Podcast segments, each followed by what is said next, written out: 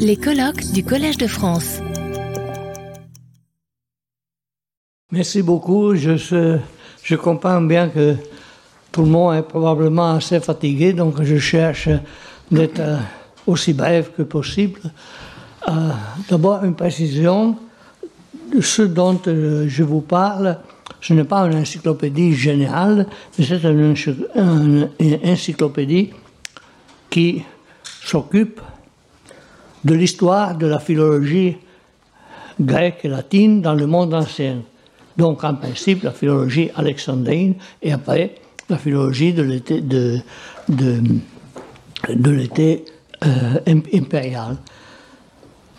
Si l'on considère plus ou moins un demi-siècle écoulé, le demi-siècle écoulé, il est indéniable que des changements importants sont intervenus dans le domaine domaine de recherche que l'on appelle érudition antique ou bien philologie antique, ancient scholarship en anglais. Ce domaine comprend l'exégèse des auteurs anciens et l'édition de leurs textes, faite par les anciens, la collecte ordonnée de matériaux, de matériaux utiles à des fins exégétiques, l'étude de la grammaire, la réflexion sur la langue en tant qu'instrument de la littérature, et tout ce qui peut être lié à cette sphère intellectuelle. Je crois qu'il s'agit d'une des innovations les plus significatives du dernier siècle dans les études sur le monde euh, antique, tant par l'importance atteinte que ce secteur, euh, euh, pardon, l'importance atteinte par ce secteur de la recherche en quelques décennies, que par la quantité, l'ampleur et la profondeur des nouvelles éditions critiques de textes de l'édition philologique antique, à savoir scoli, lexiques, textes grammaticaux et similaires, qui déjà auparavant, qui auparavant étaient plutôt négligés dans la recherche moderne, mais qui font maintenant l'objet de nouvelles éditions morphologiquement robustes d'études critiques, de recherche et d'approfondissements divers. Il faut dire que, évidemment, le tournant décisif a sans doute été, sans doute été marqué par l'histoire de Rudolf Pfeiffer, qui a été publiée en 1968, par sa diffusion parmi les chercheurs et par les discussions qu'elle a suscitées.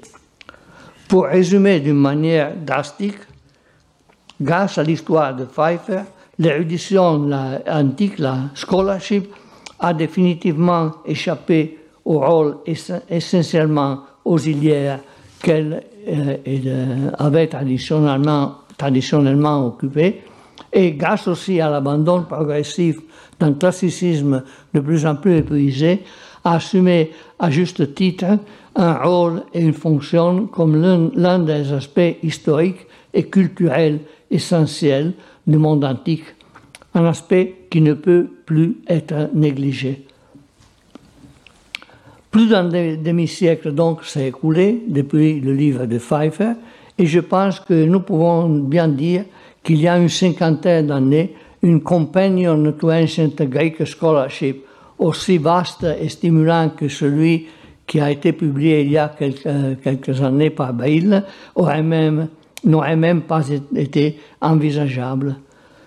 Et disons même, un événement comme celui-ci peut-être n'était pas envisageable au Collège de France. Et je dirais aussi l'initiative d'édition dont j'ai l'intention de vous parler euh, rapidement maintenant. Il s'agit d'une nouvelle encyclopédie en ligne sur la philologie grecque et latine ancienne de l'Antiquité. Alors, deux projets. C'est un projet euh, qui est un outil de référence et se présente euh, comme une compréhensive encyclopédie euh, de l'humanité ancienne, grecque et, romaine. Et il est organisé à sept comme un, un, un ensemble de encyclopédies interconnected.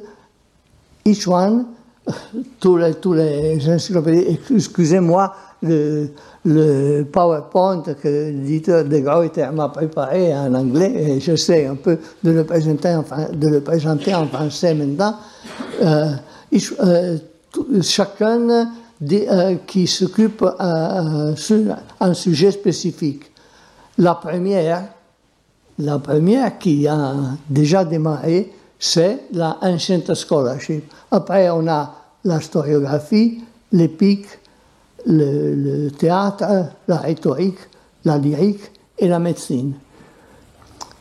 Chaque, chaque sujet contiendra au, euh, plus que euh, 1000 euh, entries, 1000 voix de, de longueur et profondeur variables.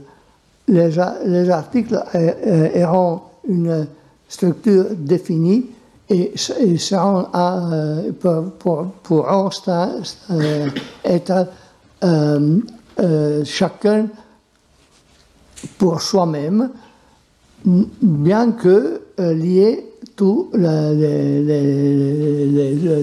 les, autres voies euh, euh, connectées.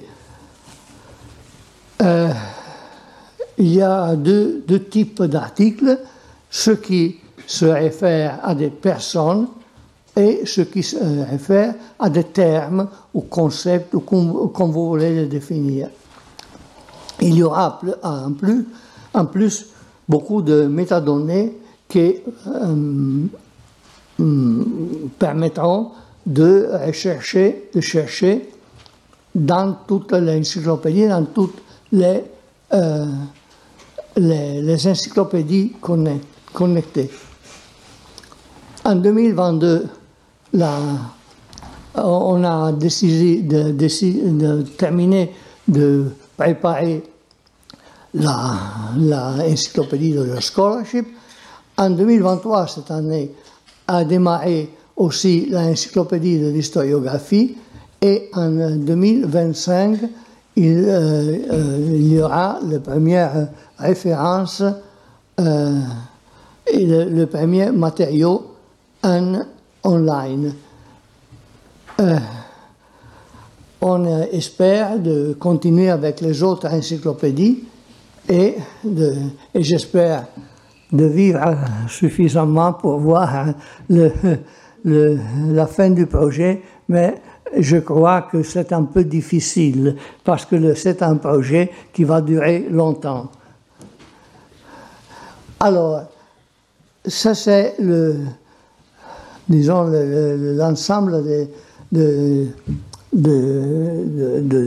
l'équipe d'édition chaque encyclopédie fait des, euh, dépend de General Editors de le, projet entier. Donc les General Editors sont moi-même et, le professeur Angakos de Thessaloniki et nous sommes les, les, General Editors de tout le projet. Après, pour chaque encyclopédie, il y a des main editors et après, il y a des area éditeurs spécifiques pour chaque encyclopédie. Vous voyez là qui sont les area éditeurs pour la, scholarship. Et après, il y, a il y a aussi un editorial office qui a été engagé par euh, euh. Un article est structuré comme vous voyez. Il y a un customized word template, c'est une, structure bien précise pour tous les articles de toutes les encyclopédies et euh, les, longueurs de chaque article va de maximum 300 words, maximum 3000 euh, mots, maximum 6000 euh, mots et maximum 10 000 euh, mots. Les les entrées sont des keywords qui les identifient et des additional métadonnées qui, peuvent euh, connecter les articles euh, les uns les autres et peuvent aussi se connecter à d'autres encyclopédies du même projet. Voilà la structure des articles. Vous pouvez la regarder vous-même. je suis pas, je peux m'épargner de essayer de traduire en français.